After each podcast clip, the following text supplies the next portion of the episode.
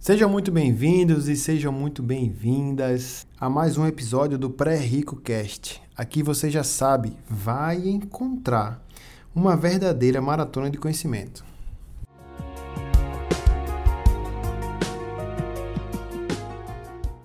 Hoje eu estou com um convidado muito especial, é o episódio número 50 eu estou aqui com o Saulo Godoy, eu pedi para ele se apresentar um pouco e a gente começa aqui nosso episódio. Obrigado, Deilson, obrigado por, estar aqui. A, gente, assim, a oportunidade de falar sobre o tema para a gente é um privilégio. Tá com você, tá, estamos juntos na luta, né? É. No dia a dia, tentando educar o, a, o pessoal. Enfim, vou me apresentar de forma super rápida. Meu nome é Saulo Godoy, eu tenho 37 anos, natural de é, pai de Vinícius, eu tenho que começar com isso. É, marido de Marcela, eu como Profissão hoje, eu sou consultor de investimento, que é você está aqui na casa. E o meu histórico é, no mercado, né, é legal mostrar também o que a gente já fez. Eu, eu comecei como investidor individual. Não, não, não comecei, é, nunca trabalhei no mercado financeiro de fato, na lista, trabalhando. A minha formação foi de forma individual, né? durante 13 anos eu vim investindo, é, trabalhava no setor da economia real. E, e aí no ano passado, em maio, é, fruto né, de um bom tempo investindo, conhecendo o mercado, é, eu decidi mudar de carreira. Eu saí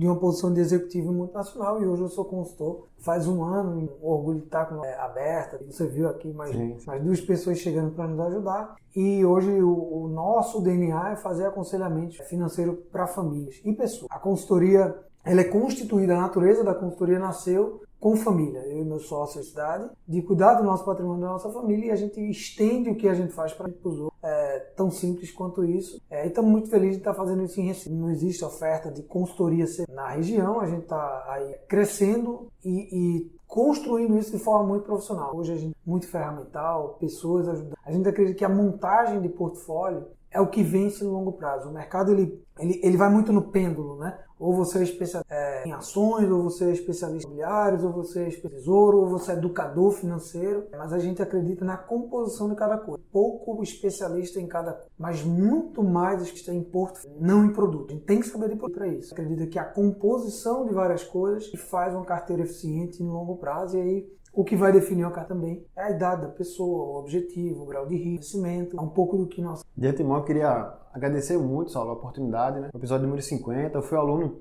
teu lá no CDEP, tive uma aula lá contigo. Eu acompanho muito o teu conteúdo no Instagram, tudo, né? E acabou que tem um, um assunto em comum que eu acredito que dá pra gente abordar aqui, que vai atender muito o meu público, né? O pessoal que escuta aí o pré-request. Era um pouquinho sobre fundos imobiliários, mas na verdade saber qual é o timing ideal numa composição de portfólio, o quanto isso faz sentido, é, quantos por cento seria uma exposição para quem está começando. Eu acredito que numa composição, né? Faz parte na, na, questão de volatilidade, diminui um pouco a volatilidade da carteira, mas as pessoas acabam esquecendo que é uma renda variável. Não é só escolher, tem que, ter, tem que entender o mercado, a pessoa está acabando de sair das dívidas, é, começou a investir agora, está construindo ainda o colchão financeiro. Uhum e já quer se beneficiar dos investimentos. Eu lembro que teve uma, não sei se foi uma aula ou foi um conteúdo teu que tu falou assim, você perde atração. Quando você se beneficia agora, se você está querendo construir patrimônio e você se beneficia, você está perdendo tração. Aí nessa constituição aí de, de renda passiva, de fundo imobiliário, qual é uma posição aqui que tu acha que seria é, interessante, que quando vai fazer sentido para a pessoa começar a ter um fundo imobiliário na sua composição? É, assim, eu me pauto muito pelas fases da vida das pessoas. Eu sou um cara que eu estou na fase de acumular, não de usufruir. Então, quando eu parto desse princípio, eu já não, já não penso em produtos que me deem renda é, como produtos que eu deveria ter na minha carteira. E aí pode ser juros semestrais, as que pagam dividendos, fundos imobiliários. Eu, eu já parto disso. Eu, eu, quero produtos que eu vá me beneficiar dos juros compostos. E não que eu tenha renda agora. Porque não existe muito esse trinômio. Renda, baixa alta liquidez, segurança, alto retorno. Não, não, tem muito isso. E eu também acredito que toda vez que você exige renda de um produto, independente de qual seja, você vai tirando um pouco da atração daquele produto. Você pega uma ação que paga dividendos, por que uma ação paga dividendos? Porque a empresa chegou num grau de maturidade ou de market share ou de receita, que ela já consegue repassar os lucros para o acionista. No dividendos, quando você pega a natureza de um fundo imobiliário, quando você pega a natureza de um fundo imobiliário, a natureza de um fundo imobiliário é um imóvel. E o imóvel para alugar. Você recebe os aluguéis daquele fundo E a gente sabe que o imóvel ele não sai de 1 milhão para 2 milhões em um ano, consegue é, ter um pouco mais de assimetria nesse caso. Né? E também os aluguéis não vão valorizar de 4 mil para 8 mil reais e você vai receber mais dividendos por conta disso. Então, quando você entende a natureza daquilo que aplica, eu acho que a escolha ela fica mais fácil. Mas é aquele negócio, fundos imobiliários não chega com essa retórica para o ouvido das pessoas que estão comprando. Ele chega, ah, tem a renda passiva. Renda passiva é muito legal de escutar. Mundo quer ter uma renda extra. Ganhe dividendos aplicando seu dinheiro. Isso é muito bonito de ouvir. Mas aí é, o segundo passo que eu contei, né? A gente estava falando poucas pessoas fazem conta de materialidade. Materialidade é aquilo que transforma. Então, pô, tem pessoas que têm lá mil reais em fundo, imobiliário, em fundo imobiliário. O negócio deixa por mês cinco reais. O cara não paga um café. E aqueles mil reais não vão virar três mil, porque o imóvel não valoriza dessa forma. Então, toda vez que você faz a conta, e aí dependendo do teu estágio, para quem está começando, o cara quer acumular patrimônio para lá na frente usufruir. Então eu acho que para quem está começando, eu, eu não vejo com bons olhos. Não estou dizendo que é ruim. Até porque se a pessoa é uma pessoa mais conservadora, não gosta de ver a carteira ter tanto, pode ser uma opção. Você colocar um pouco de fundo imobiliário porque ele controla o treme-treme da carteira. Né? Um imóvel não, não sai de 1 milhão para 300 mil é, rápido, nem, não vai para cima nem vai para baixo. Então eu acho que as pessoas eu sempre falo assim, tudo aquilo que você não entende a natureza daquilo que você está comprando, é, fica um pouco mais difícil. Então você vem pela retórica, porque o mercado está vendendo. Para carteira de acúmulo, eu não, eu não, eu não tenho na minha é, e também não, não boto investir agora. A pessoa que começou a investir, ele acabou de construir ali a reserva de emergência, ela quer começar na renda variável. Seria uma possibilidade, visto que existe menos volatilidade. Uma vez eu falei com um dos alunos meu lá, né, eu falei, não, cara, não é bem agora, a gente está na fase de acumulação. O fundo, tu vai se beneficiar dos teus investimentos agora. E a ideia não é se beneficiar agora, beneficiar numa outra parte da, da tua vida. Tá? Não, mas aí vai controlar um pouco a volatilidade e tal. Será que para renda variável seria um bom começo ou talvez mesmo assim ainda não seja para você, você não perder esse, esse acúmulo de capital, né? Que você está querendo acumular e vai acabar recebendo não vai dar atração. É, se, se, aí você. Eu acho que qualquer pessoa vai me convencer. É muito fácil ter um bom argumento. E também não precisa me convencer se não quiser, tá? porque é mais uma opinião. Mas enquanto consultor, a gente busca muito isso. Acho que dos princípios de consultoria é chamado Know Your Client. Conheça o seu cliente profundamente. E no limite, as pessoas têm que ter o poder de decisão. Então, o aconselhamento ele vai no limite que o cara aceita. Então, se o cara falar, eu quero ter fundo imobiliário, você tem que deixar. É, mas se ele argumenta que é para controle de volatilidade e ele quer ter exposição ao setor, ele me convence, é muito tranquilo. Então não sou eu que vou dizer não. Ele usou o argumento que é bacana e que é na bola. E faz sentido. Agora, se ele está dizendo, não, eu quero isso para ter uma renda extra, tem, tem, uma, tem um negócio que eu sempre faço nas minhas consultorias, é, e mentorias principalmente. Eu pego muita, muita gente nesse perfil imobiliário. O cara fala, não, mas aqui é para eu ter uma renda extra para eu aportar. Ela fala, tá bom, então vamos fazer uma conta. Vamos fazer as contas do, dos mil que eu, que eu fiz pra você. Sobra cinco reais. Eu pergunto pra pessoa, quanto por mês você consegue sobrar, quanto, quanto consegue sobrar do salário mensal para você investir por mês? 500. Eu falo, ó, se você tem cinco reais com 500, o seu melhor dividendo é o seu trabalho. Não é o fundo. Então você não deveria ver o fundo imobiliário é, como esse cara que vai fazer reinvestimento, porque o, o, ativo final não vai beneficiar no acúmulo, porque ele tem que dar renda e o imóvel não valoriza tanto. Então eu acho que tem outra conta que as pessoas podiam fazer em relação à renda, que é quanto é que sobra do seu salário. Agora, se o cara tem fundo imobiliário, está sobrando 20 reais, e ele não consegue nada do salário dele, eu acho que já está ajudando a fazer renda. Vai depender justamente do, do timing da pessoa. Se a pessoa já está na hora de desinvestir, sei lá, mais no final ali da, da sua vida, a pessoa está estava fazendo uma migração de portfólio para se beneficiar, a composição do fundo talvez faça mais sentido nesse momento. O meu sonho é, é uma carteira só de filiares, traz. A gente, a gente passou por um período de, de muita inflação, hiperinflação, e eu acredito que muito dessa cultura está presa lá na, na, no imóvel das pessoas. Do meu pai, ah, tem que ter uma casa. O meu avô tinha, tem casa lá no interior e tal, né? E quem casa quer casa. E acabou que modernizando as informações, assim eu penso né? nessa, uhum. nessa lógica, muita gente chegando na bolsa e com essa cultura de se beneficiar de imóveis. E será que foi esse que trouxe esse boom para. Esse boom que eu digo porque tem muita gente falando de fundo imobiliário, muita gente querendo comprar para se beneficiar. Será que isso faz sentido também ou muita viagem assim mesmo? Não, acho que tudo no contexto, tudo soma, né? Não, é, uma coisa só não explica tudo. Mas imóvel, na cultura brasileira, é, ele foi visto porque você não tinha opcionalidade. Você pega meu avô em 1960, 70. Você tinha muita grana, não tinha bolsa do que é regulação. Não tinha nem tesouro. O tesouro é de 2002. A bolsa com a regulação da forma que está agora é de 94 97, com CVM forte, mercado. Então, até ali, 2000, não tinha mercado de capitais. Então, quem tinha saldo, esse do seu trabalho,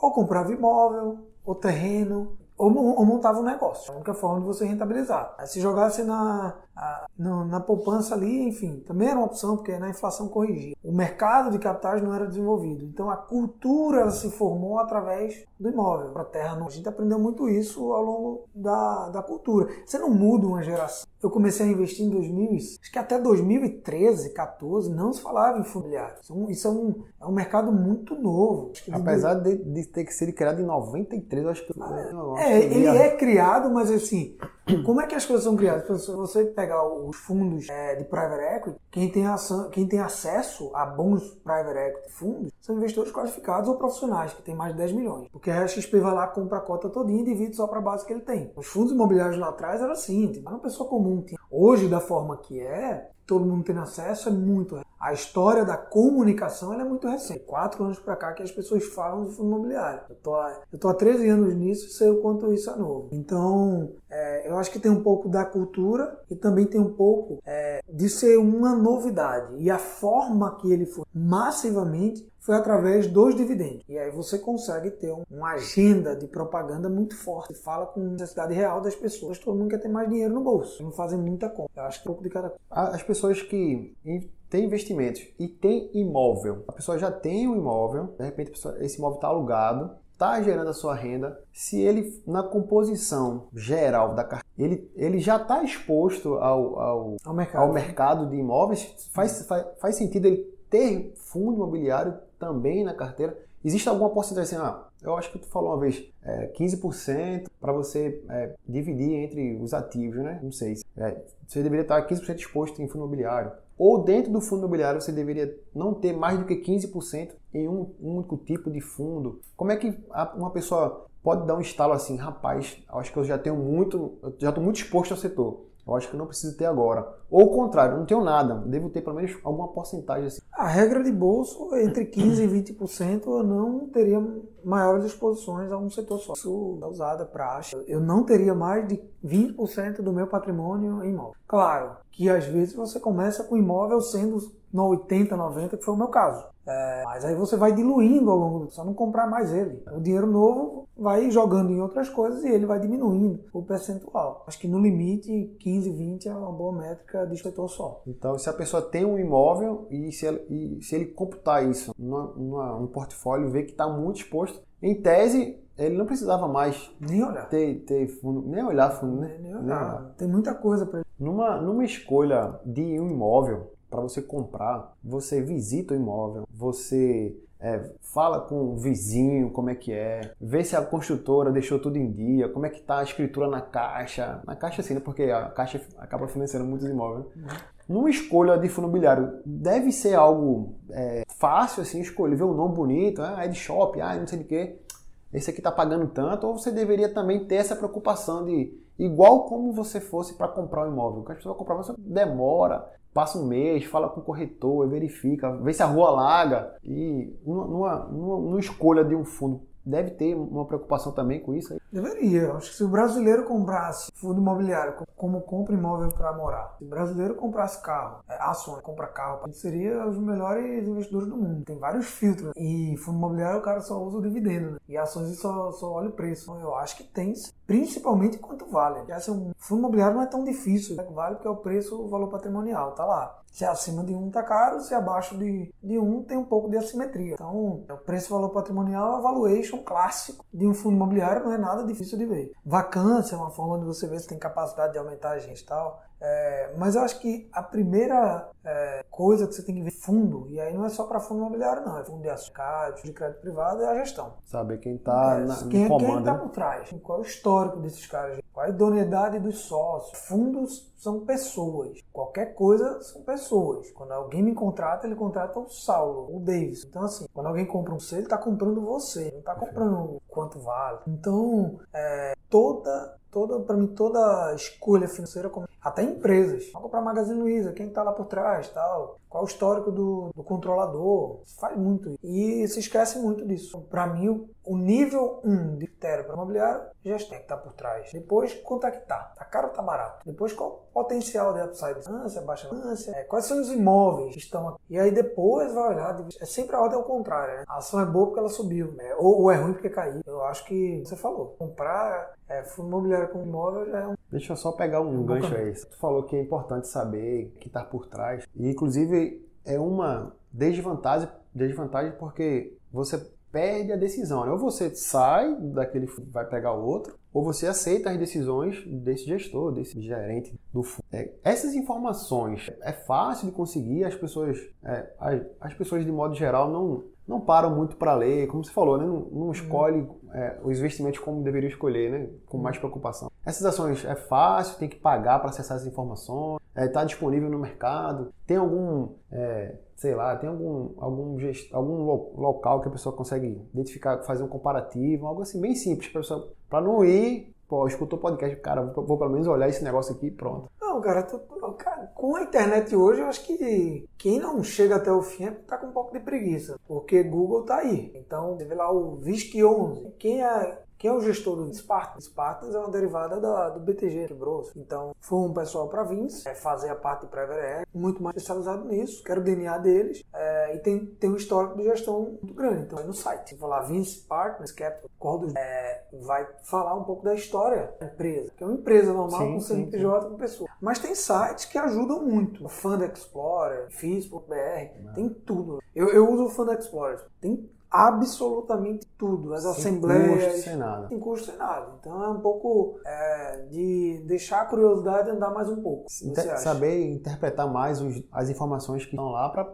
melhorar a decisão, né? Total. Se for no YouTube e botar como avaliar um fundo imobiliário, a única certeza que eu é que deve ter uma aula lá, 30 minutos e tudo de graça para todo mundo saber. É verdade. Saulo, é, ainda partindo né, no conceito inicial, né? Eu pego muita gente que tá começou a controlar agora o dinheiro, começou a construir ali a reserva de emergência Tá vendo o dinheiro crescer pouquinho, pouquinho, mas está crescendo, tá na renda fixa. E essa pessoa é, acaba dando uma do investidor é, inteligente, já sabe de tudo e tal, né?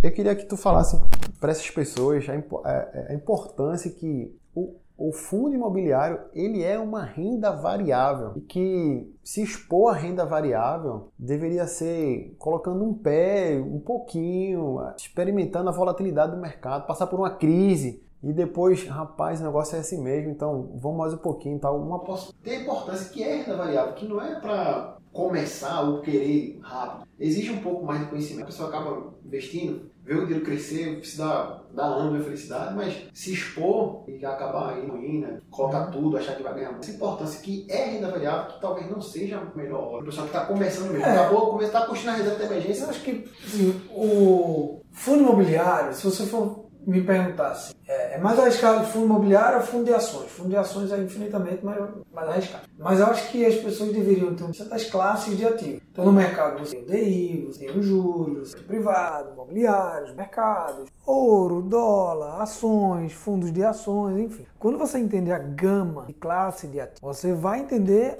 o fosse qual o degrau de risco? Então, se eu pudesse colocar de 0 a 10 um grau de risco no imobiliário, eu colocaria ele no meio. Eu não colocaria que ele é o mais arriscado, nem colocaria o mais seguro. Ele nunca vai ser reserva. Ele nunca vai ser uma promessa de pagamento, porque ele é renda variável. Não tem promessa só do dividendo, do valor que você colocou, não. Né? Na, na lei, inclusive, é, é, a cada seis meses. Alguns, os fundos acabam subdividindo ali todo mês para virar um, um, aluguel, né? É. Mas na marca, é seis, seis. Então, assim, o que eu acho é, se a pessoa não aguenta a volatilidade, pouco não pode muito. Não é sair, sair da reserva de emergência, vou para fundo imobiliário. Calma, um pouco mais das classes. Renda fixa ainda tem a parte fixado, fixado, indexada, tem o crédito privado, os debêntures, LCI, LCA, enfim. O legal é você construir o seu patrimônio primeiro deixando ele seguro, depois se arriscando. Eu acho que depois que você sai da classe de renda fixa, eu consigo ver fundos imobiliários como a primeira classe de renda variável que você pode botar o pé junto com o multimercado. Porque multimercado é, é melhor, no meu ponto de vista, porque ele não tem concentração é, do setor imobiliário. O mercado pode comprar tudo: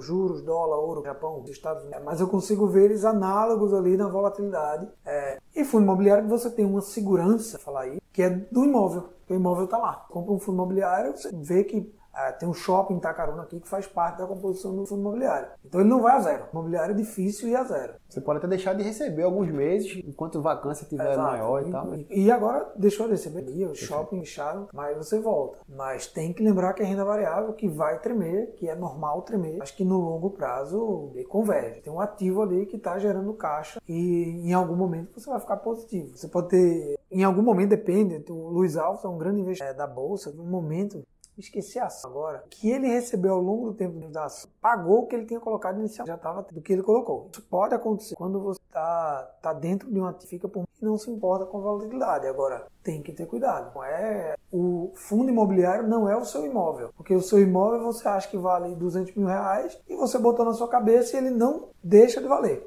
Agora, se você for todo dia no meio da rua consegue ver seu gráfico e, e perguntar para uma pessoa que passa quanto é que você paga aqui, aí ele vai dizer 180. Você vai no outro dia e pergunta para o outro, 120. Aí você vai ver o, que é o, o, fundo imobiliário. É exatamente as pessoas todo dia dizendo quanto o teu imóvel vale. Mas você sabe o valor. Tem volatilidade, tem que ter cuidado também ao sistema. É renda variável. Uma das, das lógicas é de se uma pessoa vai começar no imobiliário, ele deve comprar mais de ou ele já ou ele pode comprar só um que é não é interessante ele já pegar dois ou três assim para de setores diferentes tem jogo tem a, a, a hora agora uhum. mas assim é interessante ele pegar já mais de um para diversificar ou não já, já é diversificado em imóveis um shopping ah, cara, o acesso é muito fácil imobiliário, né? Com 100 reais você tem corretora que é taxa zero. Eu acho que já dá para começar, já começaria de cara. Esperaria os casos, pega, pega um, disco, FOF, maior, em shopping center, livros, de aluguel. Dá para você diversificar muito, muito fácil o imobiliário porque o AC é barato. O, o, mercado, o mercado brasileiro está se desenvolvendo. Não dá para exigir muito, não. É uma criança de muito poucos anos. Mas já tem movimento, o índice dela. Né? E eu estou vendo uma movimentação muito grande nesse setor. Não ouvido nada, tá falando fundo imobiliário, que setor, é, de logística. Isso não é nada que deva demorar, não. A gente vê muita conversa, é muito, tem players importantes de jogar. Não vai demorar muito, não. Agora O que é desejo, agora materializa. Por hora, vai nos fundos, você deve se fazer acreditar que chegar até. É, não dá para ser, não dá, não dá para ser muito. O mercado de capitais é muito, tem quatro, um país desse tamanho, então as coisas estão acontecendo. No limite, eu vejo muito regulador, inclusive as grandes instituições se movendo para criar o mercado brasileiro. Me cobrem isso daqui a dois anos. Tá bom, vou, tá... vou anotar aqui vai gravar o episódio número 150. Ótimo, ótimo. A gente vai desenrolar isso aí. Saulo, é, nosso episódio é curtinho assim mesmo. Eu queria realmente, de novo, agradecer a oportunidade. Cara, eu sei que tua agenda é apertadíssima, muito cliente aqui para atender, mas mesmo assim você abriu espaço, a gente tá divulgando o conhecimento de alguma forma, né? Claro. Eu queria Sim, que você é, deixasse um recado final pro pessoal do, do podcast. Aí, né? O podcast é novo, assim, entre aspas, mas já é bastante ouvido em boa parte aí do, do país. Fora do país também tem gente que acompanha. Deixa um recado pro pessoal, independente se for sobre fundo imobiliário ou não de repente falar alguma, alguma, alguma coisa do, do, teu, do teu produto aqui, do trabalho, que tu também quiser contratar, deixar algum contato se for o caso. Eu vou deixar um link lá do teu, do teu Instagram. No, deixa lá, no... acho que Instagram hoje é, daqui a pouco a gente tá fazendo. Mas deixa o link. O, enfim, falar um pouco do nosso trabalho. A gente é uma consultoria, é consultoria. Eu comecei como educador financeiro, tenho muita empatia pelo que você faz, e vi no mercado uma forma de me profissionalizar. Então, corri para certificação. Acho, o, é muito observar o que está tá existindo. Então não tinha oferta para consultoria. Ou você tem agente autônomo ou você tem um gerente de banco. A gente vem com uma forma nova. É uma empresa é, que tem o quê? Seis meses hoje? Oito. É, mas que a gente já está começando a, a, a, ter vários clientes, contratar muita gente, porque a consultoria eu acho que é o, ela tem um caminho longo. Não só em Recife, mas eu acho que no mercado nacional, que são as pessoas pagando na frente para receber a consultoria. Então a cultura está mudando um pouco. Isso nos Estados Unidos é muito desenvolvido. Então a gente tem uma consultoria financeira. Claro que consultoria financeira não é fácil de vender, porque você tem que pagar uma mensalidade, então a gente tem as portas de entrada, mentoria. O MPP, que é o meu portfólio, para pessoa mil, tem a mentoria coletiva, que é entre 50 mil e 200, eu acho que é bacana. E depois tem as mentorias individuais, acima de 50 mil até 1 milhão. E a consultoria é para patrimônio que vale a pena, é, já pelo, pelo patrimônio, pagar a mensalidade. Cria várias formas das pessoas terem contato com a processo é o mesmo, os produtos que fala é o mesmo, a forma de montar portfólio é a mesma, só muda o acesso. Tem que dar acesso porque isso aqui é um pouco do que a gente faz aqui. Eu acho que o contato, o melhor contato hoje ainda é o Instagram, que é o encaminho. E no Instagram tem um link lá é, e recado final é por te agradecer. A gente que está aqui no, na batalha da consultoria, eu me desligo muito no dia a dia da, da parte educacional. Tento ali ficar falando do meu jeitão no Instagram e tal, mas vocês são os caras que trazem a base. Vocês arrancam grama do chão, trabalham essa pessoa para um dia eu poder pegar um pouco melhor. Eu sempre digo para eu te marquei um dia sim, desse, sim, cara, não, dívida não é comigo, eu não sei fazer, não sei pegar o cara é, de endividado para começar a investir. Eu acho que a tua agenda pré-rica pré-rica pré pré é, é, muito bacana, eu gosto desse nome, porque traz as pessoas inspiração para poder investir. Eu tenho que te agradecer, porque tem o cliente hoje porque você faz o trabalho que você faz. Acho que o ecossistema se alimenta é, do educador financeiro, do agente, do gerente, da consultoria, da casa de research. Eu sou muito a favor do mercado. Eu não gosto de ficar batendo, porque eu acho que cada um cumpre um papel, tem que valorizar. Quanto mais a gente respeitar o mercado, é, mais ele cresce para Só te agradecer de ter a oportunidade de estar conversando contigo. Você tem um podcast, eu não tenho. Então, você me dá acesso a uma coisa que talvez eu não faça muito mais dedicada. E para todo mundo que está escutando, é, agradecer aí, eu acho que, e acho que a maioria deve estar tá aí querendo que saia da dívida, de propósito. Eu sempre, é, na minha vida financeira, pelo Pai Rico, Pai Pobre, assim, se o cara nunca leu, tem que ler esse livro, Verdade. senão não sai do canto e começa pela mente. Não tem investidor que não tem mentalidade é, forte, com um objetivo muito mais na mais. Querer ganhar dinheiro rápido pode ser, se for trader, tem problemas. Para quem trabalha, força produtiva é a melhor forma de trabalhar. Tá bom. Pessoal, a gente se encontra na próxima sexta-feira em mais um episódio do Pré-Valeu!